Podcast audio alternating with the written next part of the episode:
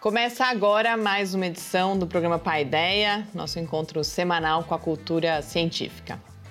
Hoje aqui no programa, na coluna Mídia Ciência, a gente fala de um tema delicado e que precisa ser tratado sempre com muito cuidado. O suicídio e, mais especificamente, a saúde mental entre estudantes universitários.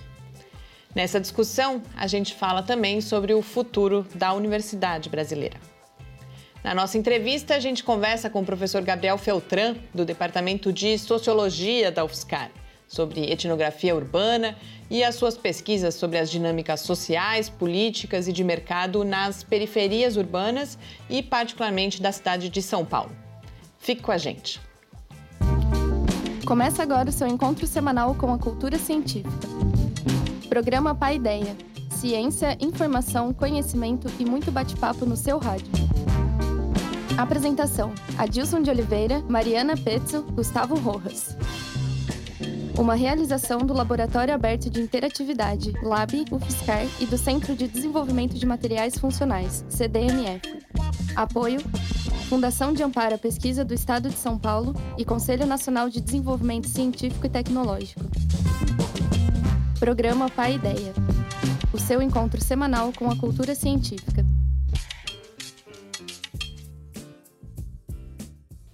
Muito boa noite, estamos de volta aqui no Paideia, nosso encontro semanal com a cultura científica, em uma realização do Laboratório Aberto de Interatividade da UFSCar, o LAB, e do Centro de Desenvolvimento de Materiais Funcionais, o CDMF. A ideia vai ao ar todas as terças-feiras, às 6 horas da tarde, nas redes sociais e no site do Lab e também na Rádio UFSCar. Hoje eu volto até a companhia aqui no estúdio do professor Adilson. Muito boa noite, é muito bom que você esteja de volta aqui, Adilson. Boa noite, Mariana, boa noite a todos. É também um prazer estar de volta aqui. A gente esteve viajando para participar de alguns eventos, mas estamos aqui de novo para mais um Paideia. A gente, com feriado, a gente precisou gravar o programa antes do que a gente faz normalmente, portanto, antes do céu da semana ficar pronto. Então, hoje, excepcional, excepcionalmente, a gente não tem o céu, mas eu preparei algumas dicas, embora o céu continue pouco agitado. Eu não identifiquei nenhuma passagem de satélite digna de nota, eu sempre gosto bastante, sempre procuro, mas não, não tinha nenhuma, pelo que eu consegui identificar, digna de nota. E os planetas também estão meio escondidos. Mercúrio pode ser visto no começo da noite, mas já bem baixo no céu, na constelação do Escorpião, Saturno é quem está melhor, fica no céu até perto das 10 da noite, mas a constelação não é das mais conhecidas, a Ophiuchus, a constelação do Serpentário, que fica ali perto de Sagitário. E de madrugada dá para a gente até tentar ver Marte a partir de umas quatro e meia da manhã na constelação de Virgem. Mas na terça-feira, quando o programa está indo ao ar, você pode conferir aí as dicas completas do Céu com Gustavo lá no site do Lab, o www.lab.fiscar.br. Lá estão também todos os episódios anteriores do videocast aí Céu da Semana. E não é de hoje que a saúde mental de estudantes universitários é notícia, que é o tema dessa dessa edição de Mídia e Ciência. Vira e mexe a gente ouve falar dos problemas que são enfrentados na graduação e na pós-graduação, ou dos serviços de atendimento que estão disponíveis ou que faltam. Mas o que tudo isso tem a ver com o momento atual e com o futuro da universidade brasileira? Essa é a reflexão que eu proponho para essa edição lá da coluna. Vamos conferir. Mídia e Ciência resumo semanal comentado das principais notícias sobre ciência e tecnologia do Brasil e do mundo. No dia 30 de outubro, aconteceu uma votação importante para o futuro da USP, que, apesar dos pesares, continua sendo a principal universidade brasileira. Um colégio eleitoral indicou os nomes para a lista tríplice, a partir da qual o governador Geraldo Alckmin vai escolher o futuro reitor ou reitora da universidade. Alguns dias antes, a Folha de São Paulo publicou uma outra notícia falando da USP, que, partindo do suicídio de um estudante, fala sobre como algumas características do ambiente da pós-graduação podem contribuir com condições psicológicas que aumentam os riscos de suicídio. Eu achei vários pontos dessa matéria bem estranhos. O primeiro ponto é o próprio fato dela existir, já que o suicídio em questão aconteceu faz dois meses. Podia até ser um gancho para a notícia de um estudo recente sobre a saúde mental de universitários ou de um evento sobre o tema. Mas não era. O texto, inclusive, registra que são poucas as pesquisas sobre o assunto e não entrevista pesquisadores. Um outro ponto que eu achei muito estranho é que o jornal pede aos estudantes que enviem os seus depoimentos sobre os problemas de saúde mental que enfrentaram durante a pós-graduação. Eu, sinceramente, estou bem curiosa para saber que fim o jornal pretende dar para esses depoimentos. Há alguns meses, durante o chamado Setembro Amarelo, o Ministério da Saúde lançou uma cartilha com dicas de boas práticas para falar de suicídio na mídia. Várias das recomendações que estão na cartilha buscam prevenir o chamado efeito contágio. O texto da Folha vai contra no mínimo sete das 13 principais recomendações da cartilha. Dentre as falhas está o destaque da notícia, que foi inclusive para a capa do jornal impresso. A Folha também divulgou o teor do bilhete suicida e sugere uma associação direta entre os problemas enfrentados no desenvolvimento da tese de doutorado e o ato suicida.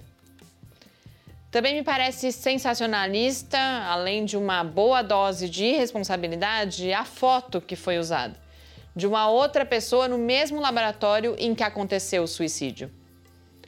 Para mim, essa foto resulta em uma mensagem implícita de que aquela pode ser a próxima vítima.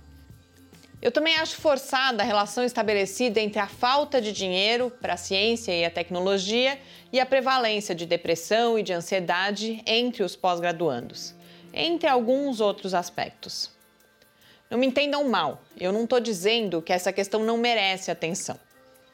Estudos mostram tendências de crescimento no número de suicídios em todo o mundo. E o ambiente acadêmico, sem dúvida, tem as suas particularidades e demanda pesquisas que ajudem o planejamento de estratégias de prevenção e de tratamento de problemas de saúde mental.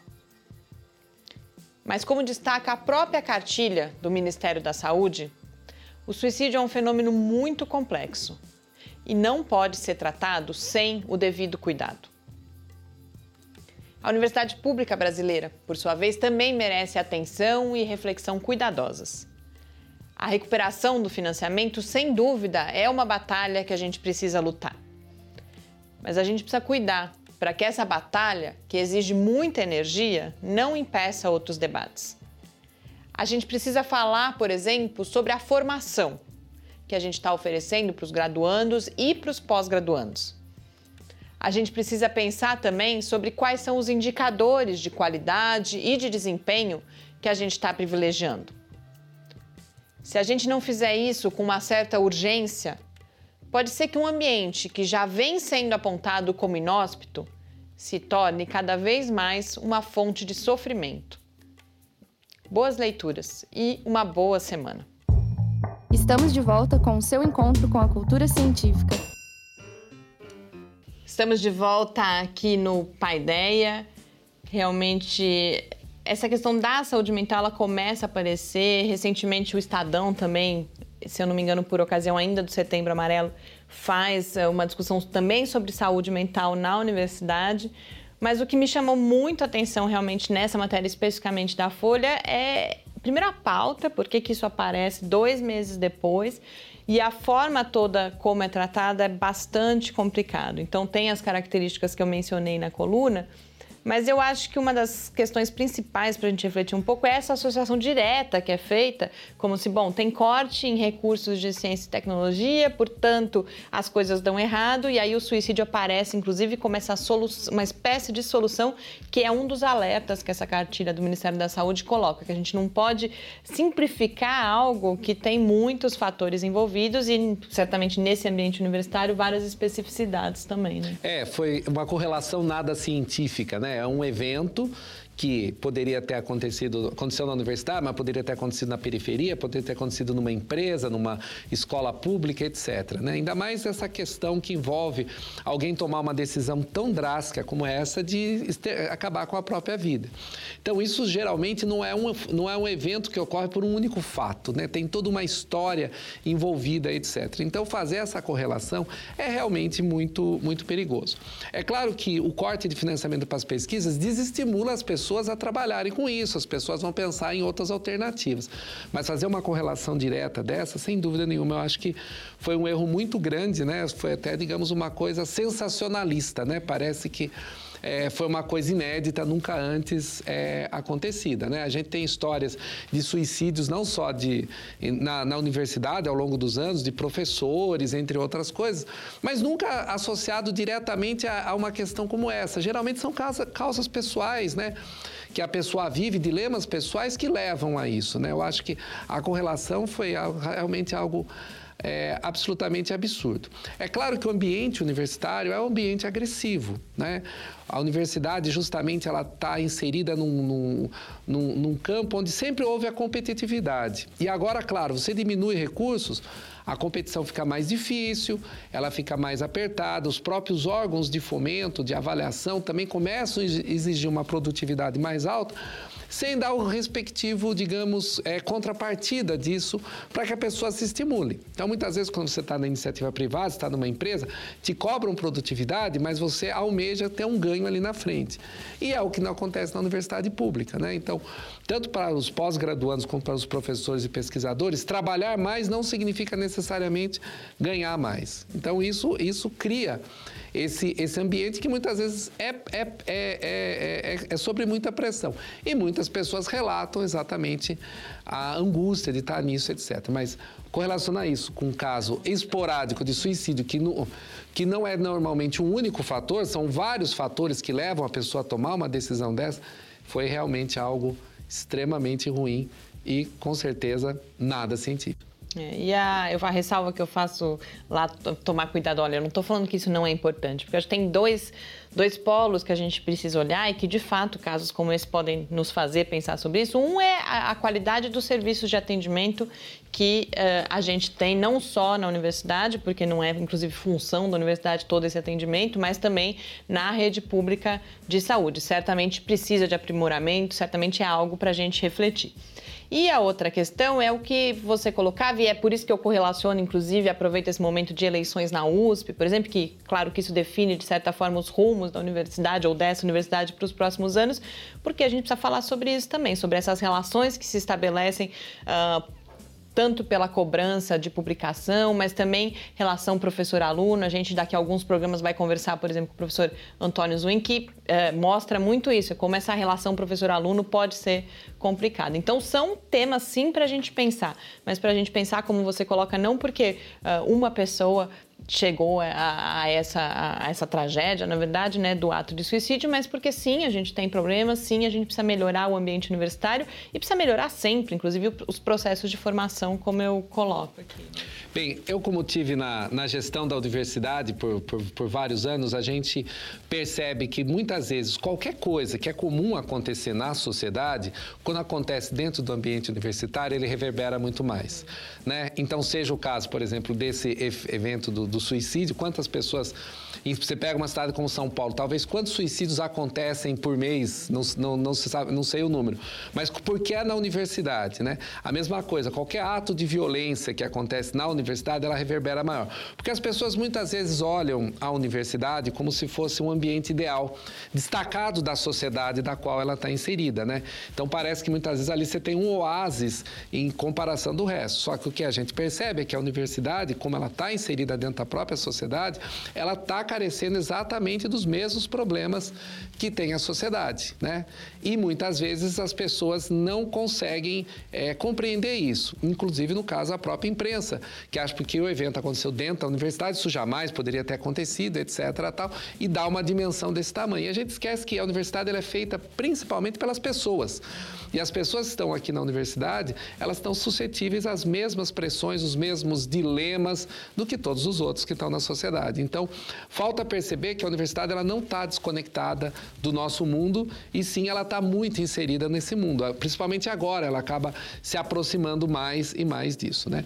Quando, quando você fala exatamente da questão da eleição da, da nova reitoria da USP, isso sem dúvida, a, a nova, é, toda vez que você troca a direção de uma universidade, você mais ou menos define os rumos que ela quer caminhar, para onde ela é, quer ir. E no caso particular da USP, que é escolhido pelo colégio eleitoral restrito aos, aos, aos participantes dos institutos, não é uma eleição, ela, ela realmente vai ter um grande desafio, não só para um problema como esse, que graças a Deus é um problema pontual, né, e que não está diretamente ligado com a estrutura, mas sim aquilo que ela vai representar para a sociedade. Esse que é o, esse que é o, que é o, que é o grande ponto disso aí, né?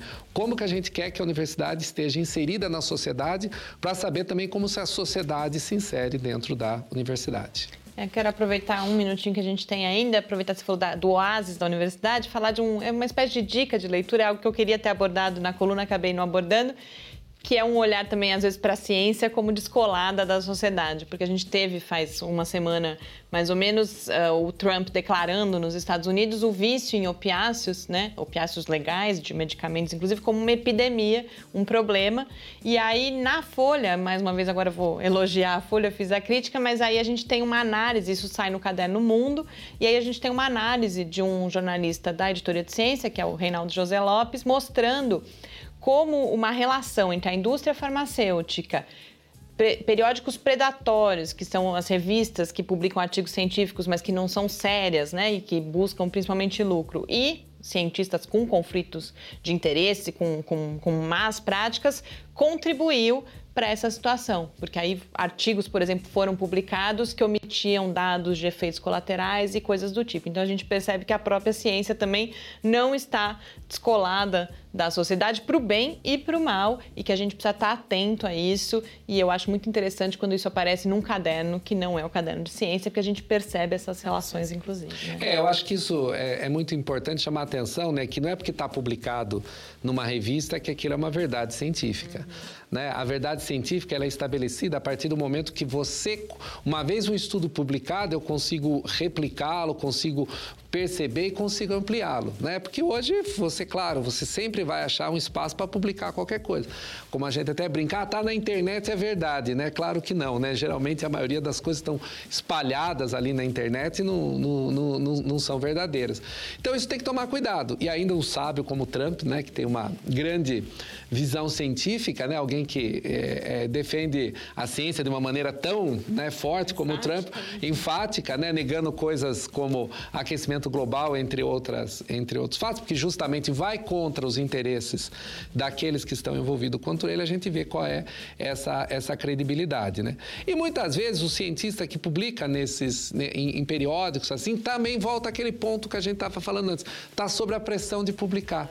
Então, muitas vezes publica estudos sem estar absolutamente concluídos, fatiam publicações de forma a multiplicar. Então, isso também vem o próprio impacto, né, de muitas vezes essa pressão, que não é só exclusiva aqui do Brasil, isso acontece é, no mundo todo, acaba também publicando coisas dessas sem o devido escrutínio necessário para fazer análise desse, desses resultados, né? Paga, na verdade. Exato. Aí é a má prática aí, aí exatamente, no, no, no né? extremo. É. Mas confiram lá, vale a pena realmente uma análise bastante interessante que é feita e também a coluna Mediciência lá no site do Lab. Porque agora, para a gente encerrar esse primeiro bloco do Paideia, a gente vai conhecer as pesquisas da professora Paula Costa Castro, que é do Departamento de Gerontologia da UFSCar. São pesquisas sobre como a tecnologia pode auxiliar na qualidade de vida de pessoas idosas. Em seguida, a gente volta para a entrevista com o professor Gabriel de Santos Feltran, que é professor do Departamento de Sociologia aqui da UFSCar. Até já! Clique Ciência. Eu sou a professora Paula Castro, do Departamento de Gerontologia da UFSCar. Eu trabalho nos temas de gerontecnologia, universidades da terceira idade e qualidade de vida. Os meus parceiros na pesquisa são o Instituto de Ciências e Matemática Computacional da USP de São Carlos, a Universidade Federal de Uberlândia, a Universidade de Surrey, a empresa Aptor e a empresa Ciena. Juntos nós desenvolvemos tecnologias que possam promover a independência e melhorar a qualidade de vida de idosos que vivem na comunidade e tornar essa comunidade um ambiente amigo do idoso. Né? Alguns projetos em andamento que eu tenho são é, o estudo do envelhecimento saudável nas universidades da terceira idade, como que a educação pode interferir na qualidade de vida das pessoas que frequentam, o desenvolvimento de produtos que vão servir como sensores não invasivos, que não interferem na privacidade dos idosos, para monitorar certas condições de risco e também para servir como base para e-health, como por exemplo é, usar pequenos acelerômetros para tentar prevenir quedas ou investigar padrões de movimento entre idosos que caem e idosos que não caem, por exemplo, para que no futuro a gente possa utilizar esses equipamentos para que a, possa, a própria pessoa possa conseguir se monitorar ou a comunidade médica consiga utilizar para avaliar pessoas que podem estar em risco e que precisam mesmo ou não de intervenção, por exemplo. Outra área que a gente estuda é a interação dos idosos ou das pessoas que estão envelhecendo né, ao longo da vida com as novas tecnologias. E aí nós desenvolvemos conceitos para aplicativos que possam servir entre comunicação entre essas pessoas, ah, os seus cuidadores formais, como por exemplo a equipe de saúde, e os seus cuidadores informais, como por exemplo família, amigos, vizinhança, etc. Nós também temos em andamento um projeto que foca o desenvolvimento de um desses produtos para melhorar a comunicação entre idosos com demência que estão institucionalizados e os cuidadores dessa instituição com os familiares que estão separados dessas pessoas, né, que perderam contato com essa pessoa ao longo do tempo. E um apoio também ao sistema público de saúde por meio de desenvolvimento de tecnologias que possam melhorar o custo-efetividade e a qualidade do atendimento ao idoso, como por exemplo é, os editais do PPSUS e, e outros tipos de atenção básica de saúde. Estamos de volta com o seu encontro com a cultura científica. Entrevista. Estamos de volta aqui no Paideia e já com a presença de Gabriel de Santos Feltran, que é professor do Departamento de Sociologia da UFSCar. Gabriel pesquisa dinâmicas sociais, políticas e de mercado nas periferias urbanas, é coordenador do Núcleo de Pesquisas Urbanas na Margem e coordenador de pesquisa do Centro de Estudos da Metrópole, além de pesquisador do Núcleo de Etnografias Urbanas do Centro Brasileiro de Análise e Planejamento, o SEBRAP. Gabriel, boa noite. Boa noite, É um grande prazer, uma alegria para mim te receber e a gente poder ter essa conversa aqui no Paideia. A gente sempre começa tentando apresentar um pouco, de forma mais geral, a área de trabalho do nosso convidado e você se apresenta como etnógrafo urbano. Queria que você falasse, explicasse um pouco o que é isso, o que é fazer etnografia urbana, o que é etnografia urbana e qual é o lugar dela na sociologia hoje. Bom, boa noite, Mariana, Adilson. Um prazer mesmo estar aqui. A etnografia urbana é, tem uma longa tradição na sociologia, desde os anos 10, 1910. É, o etnógrafo é uma pessoa que faz pesquisa de campo e que, portanto, experiencia os contextos é, que ele estuda no próprio corpo, sensorialmente. Né? Uhum. Na prática, isso significa que quando a gente vai fazer a pesquisa de campo, a gente vive realmente nos lugares que a gente está estudando. A tradição da etnografia ela vem da antropologia, mais antiga ainda que na sociologia, é, e se tratava basicamente de conhecer o outro, né? conhecer outros povos. Né? Então, os europeus que saíam, iam para a África, para a América, para a Ásia, conhecer outras sociedades, outros modos de vida e tal.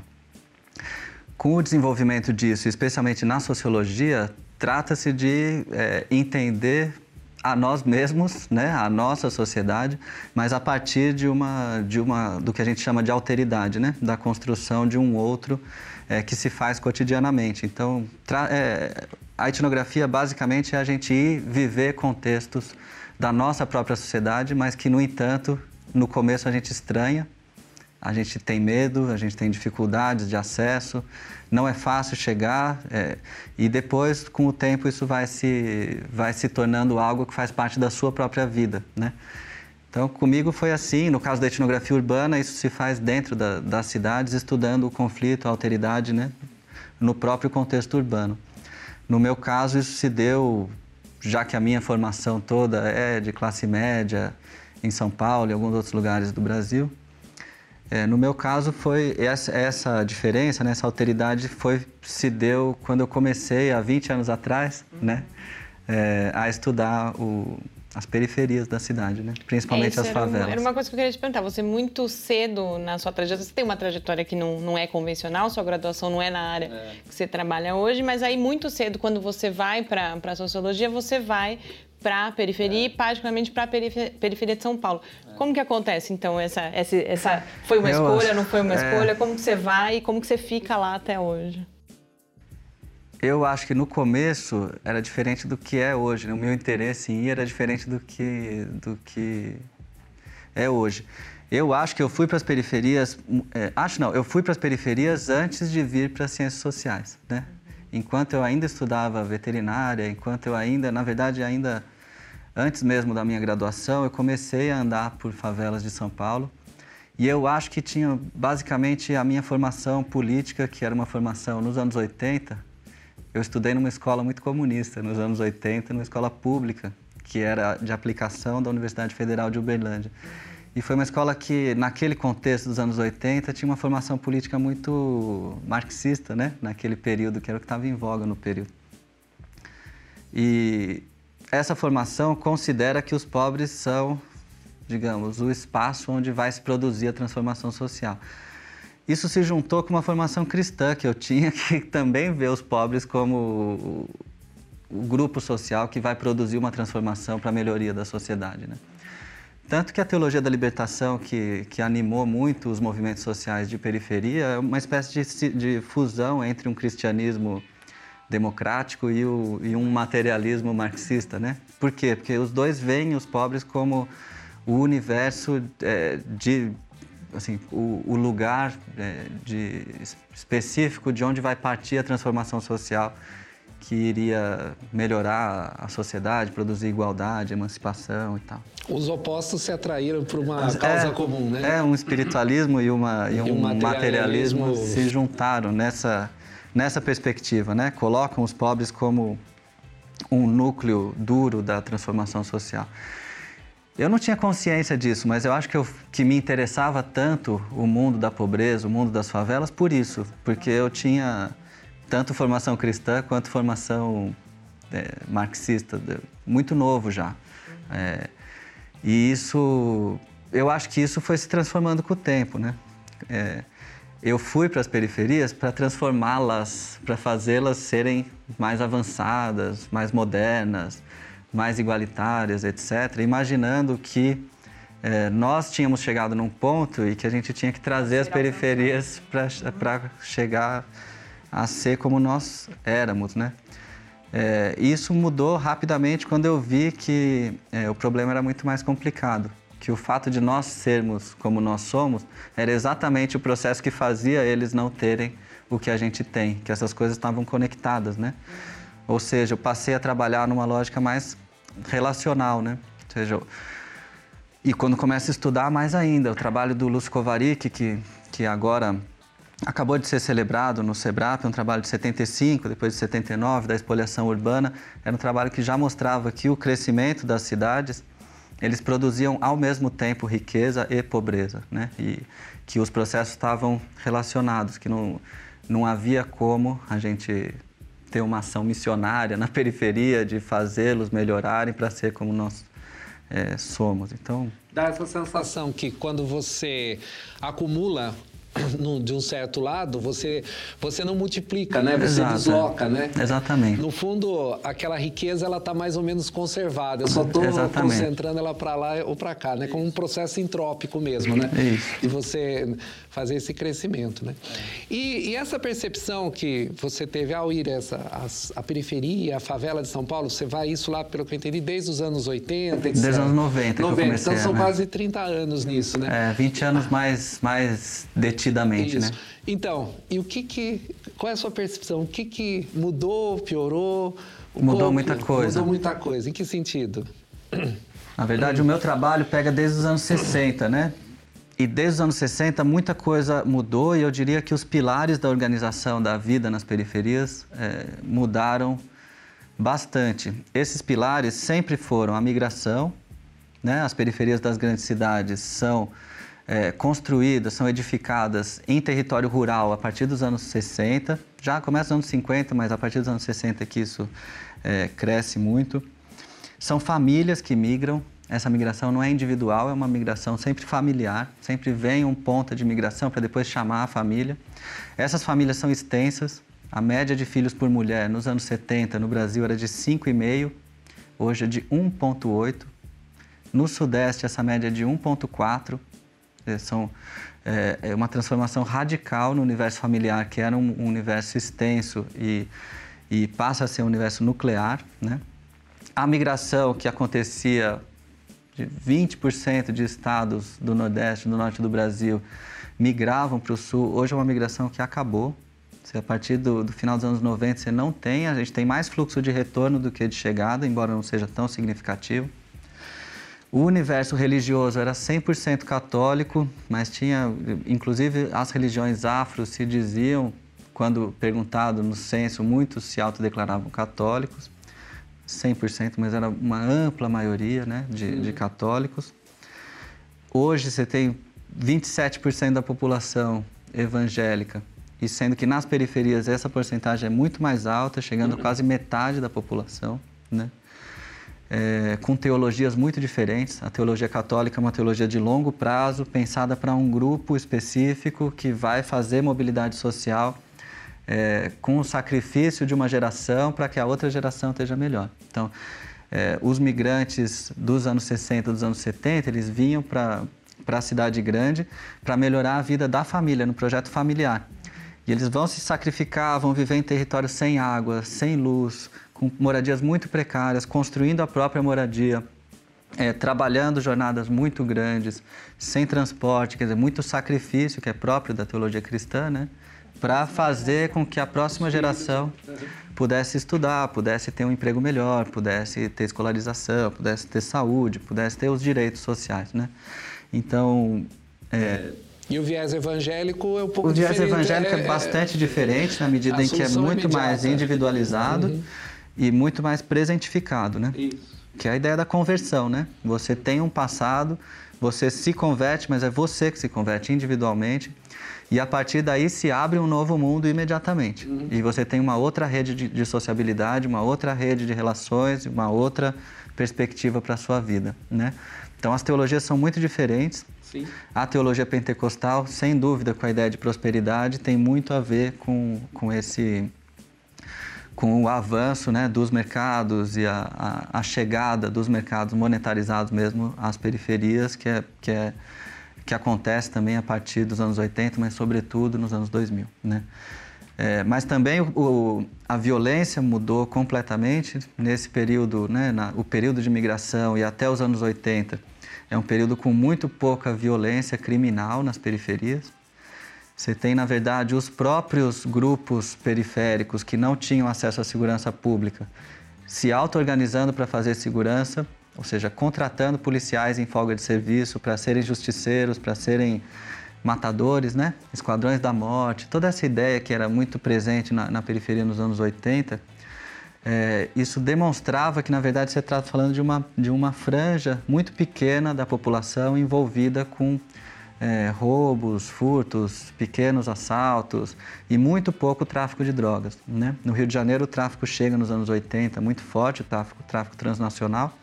Em São Paulo, isso só a partir dos anos 90, que chega o mercado de cocaína, principalmente, que vai depois nuclear outros mercados ilegais. Então, perto do que era, hoje o que a gente tem de criminalidade em São Paulo é, é como se a gente estivesse falando de artesanato e agora estamos falando de empresas transnacionais, né? É, o que fez as periferias serem, nos anos 80, conhecidas como espaços de trabalhadores, de movimentos de trabalhadores reivindicando direitos, mas a partir dos anos 90, progressivamente mais conhecidos como espaços de violência, de, de bandidos, né? espaços perigosos.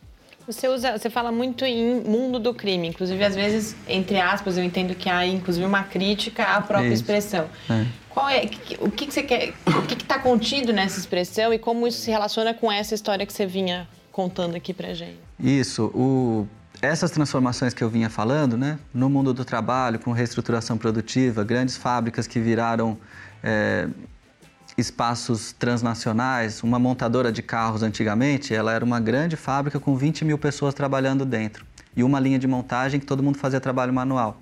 Né? Hoje, essa, essas fábricas são montadoras com peças produzidas pelo mundo inteiro, com um super esquema de logística para essa peça chegar e o robô mexer nela. Então, você tem um quinto do número de trabalhadores, mas agora trabalhando mais, muito mais especializados. Né?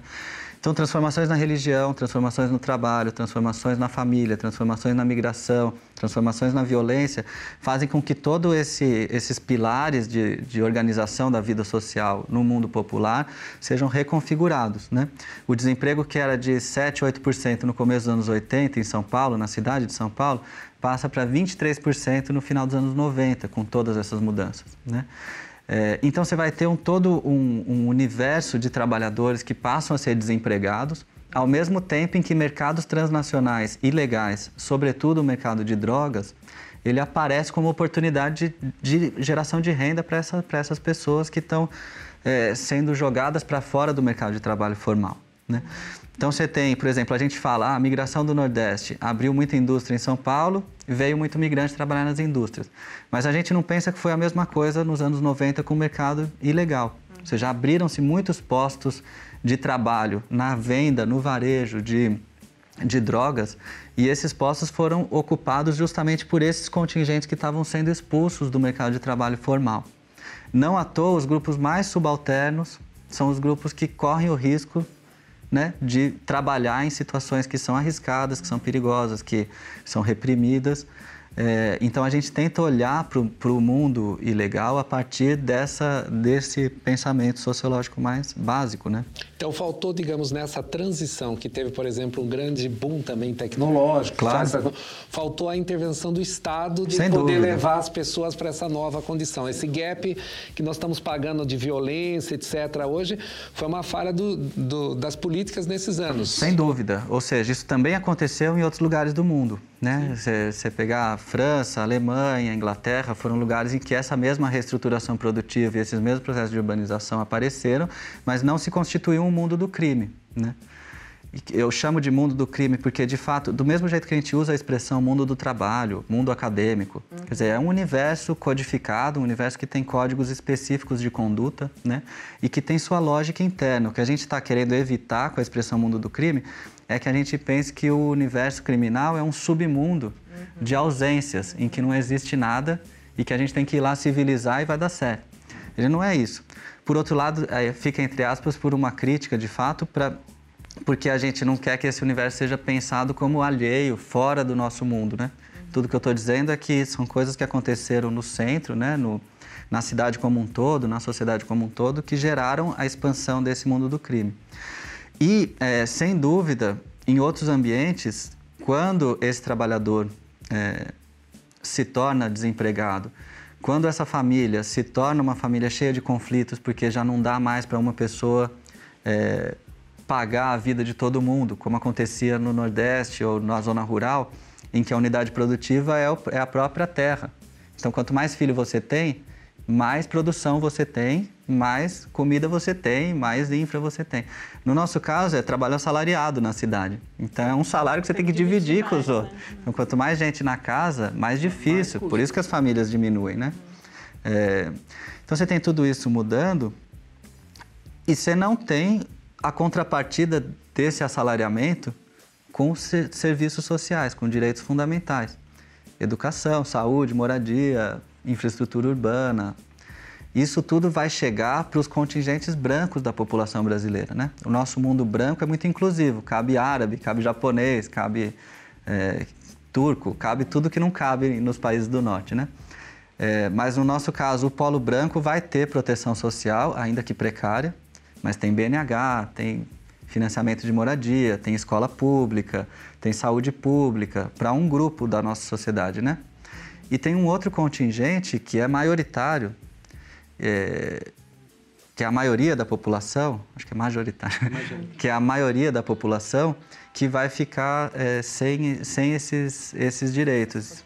E esses contingentes que vão, por não ter outras oportunidades de trabalho, ou de, optar por um, uma, uma franja de 4, 5% da população pobre vai optar por trabalhar nos mercados ilegais e vai fazer esses mercados crescerem.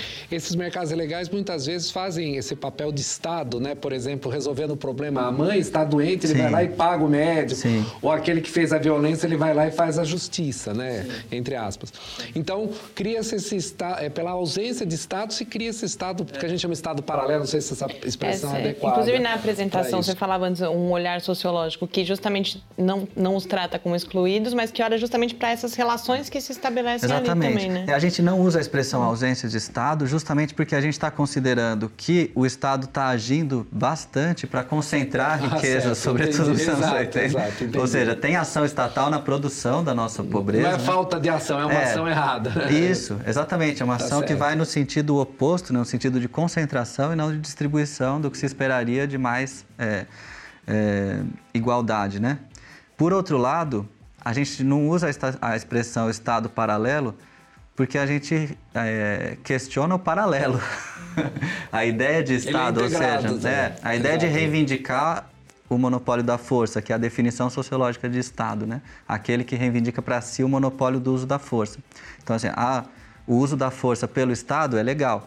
Dentro das leis, a polícia pode usar, o exército, as forças armadas. Na, o crime faz isso, né? Nas favelas, nas periferias. Ele diz, ó, só nós podemos usar a força nesse território. Uhum. Então, de fato, tem, é como se constituísse um Estado outro ali, né? Agora, esse Estado a gente fala, não é paralelo, porque quando o morador precisa de, uma, de um remédio, ele não vai no crime, ele vai no posto de saúde. Aí no posto de saúde não tem, aí que ele vai no crime. Isso está bem claro na nossa pesquisa. Quando ele precisa de educação, ele vai na escola. Quando não tem vaga, ele vai falar com o cara do crime e o cara do crime tem as redes dele para falar com a diretora e para negociar, claro que com um pouco de ameaça, a entrada dele na escola. Isso acontece todo o tempo. Mesma coisa o acesso à moradia. A pessoa primeiro busca o, a via legal, oficial, e em seguida, não conseguindo, ela vai. Agora, o crime se especializou, de fato, no, na nossa sociedade, no acesso à justiça.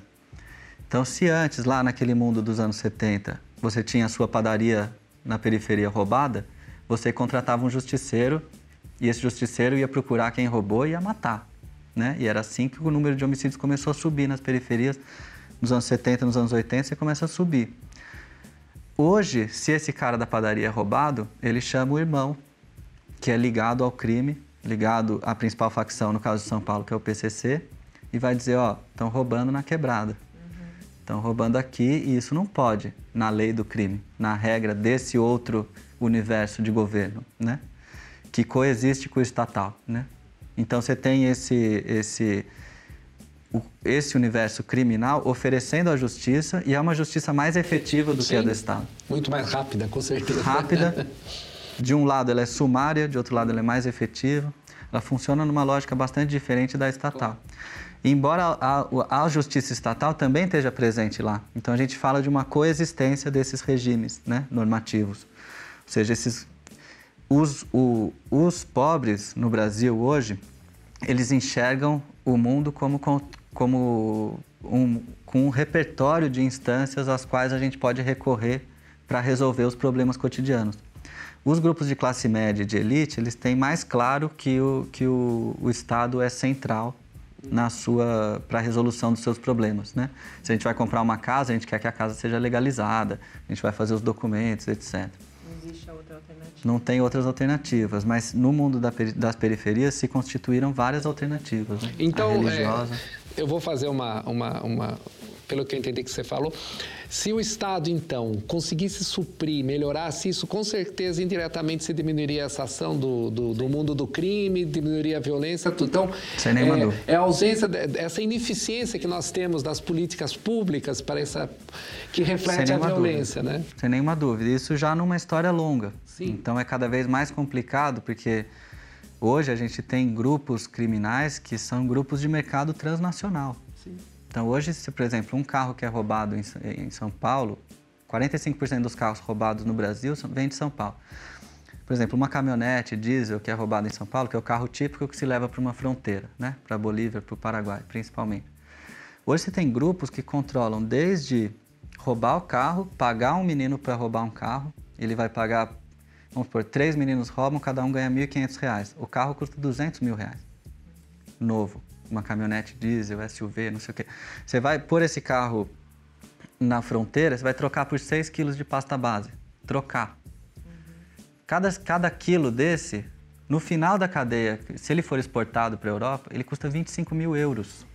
Um quilo de cocaína, que, que se 6 por uma caminhonete, vira 25 mil euros. Então é 125 mil euros que você vai fazer com essa caminhonete pagando R$ 1.500 para o menino que rouba. E quem foi roubado recebeu o seguro e da recebeu, caminhonete. E a indústria automobilística vai ganhar um vai novo, fazer mais uma nova um carro, então. Por isso que a gente fala que essas coisas estão conectadas. Exatamente. Né? Então hoje você tem grupos muito especializados que fazem a parte do governo, dos territórios, das cadeias e também a gestão econômica desses negócios que empregam os meninos que morrem ou que são presos. Sim. Né? Então, quem, a, a, nossa política de segurança é focada no pequeno operador desses mercados, criminaliza esse, esses pequenos operadores, tira ele, coloca na cadeia e no outro dia tem outro trabalhando, porque é um posto de trabalho. Se você tira o menino da esquina que está traficando droga no varejo, no dia seguinte tem outro. Então, essas políticas estão equivocadas na nossa perspectiva. E já em outros países isso é muito evidente. Então, eu, eu por atividade acadêmica, eu morei um ano na França. Mariana acompanhou esse período, né? A gente conversava bastante. Na minha esquina, morava num bairro de imigrantes, que não tinha nada do glamour parisiense. Mas na minha esquina tinha um menino que vendia rachixe. Eu andava com os meus filhos para levar na creche, não sei o quê. Todos os dias passava na frente dele. Era bom dia, boa tarde, boa noite. Né? É, não tinha violência nenhuma associada ao mercado de droga. Por quê? Porque você não tem repressão a esse rapaz. Ele está vendendo droga ali, isso é muito difícil você controlar. Agora, se você deixar um só vendendo e não reprimir, é um comércio como qualquer outro. Eles nem mudam a lei lá. Na Alemanha é a mesma coisa, acabei de ver isso acontecendo né, nesse período que eu tive. Agora, tá, é, você não tem violência associada ao mercado de drogas, que é uma coisa que na nossa cabeça é como se fosse é, junto. Sempre né? acontecesse junto. E não é. Você tem mercado de varejo de drogas totalmente não violento. Né? Agora, isso como se produz? Com uma política que diz isso é errado, isso é imoral, isso não pode, e a gente vai é, prender esse menino. No dia seguinte tem outro. Aí você tem um na cadeia e um, e um lá trabalhando. No outro dia você tem dois na cadeia. Então, São Paulo tinha 40 mil presos em 90 e São Paulo tem 250 mil presos hoje. E São Paulo tem um milhão de ex-presidiários. Então, você está produzindo o exército criminal né, com essa política. Essa conversa vai ter que parar um pouquinho por aqui.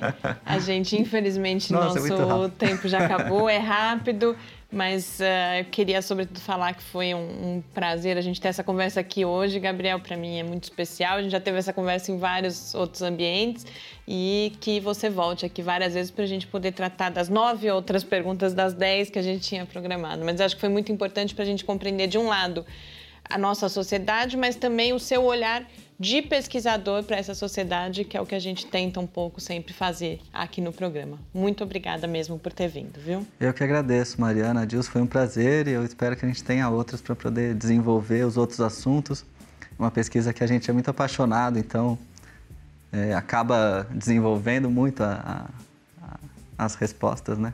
Mas é algo que eu acho que é importante a gente discutir. E esse Paidé, então, fica por aqui. Eu conversei com o professor Gabriel, Gabriel Feltran, do Departamento de Sociologia da UFSCar. A gente volta na próxima terça-feira, às seis da tarde. Mas, enquanto isso, você pode acompanhar o Lab no Facebook, no Twitter, no YouTube e também pelo e-mail cliqueciência.ufscar.br. Muito boa noite. Uma boa noite a todos. Boa noite. Programa Paideia. Ciência, informação, conhecimento e muito bate-papo no seu rádio. Uma realização do Laboratório Aberto de Interatividade, Lab UFSCar e do Centro de Desenvolvimento de Materiais Funcionais. Produção e pauta: Mariana Pezzo e Tárcio Fabrício. Edição: Rafael Simões e Mário Gonçalves Neto. Apoio: Fundação de Amparo à Pesquisa do Estado de São Paulo e Conselho Nacional de Desenvolvimento Científico e Tecnológico. Para saber mais, acesse nosso site www.lab.ufscar.br. Programa Pai Ideia, o seu encontro semanal com a cultura científica.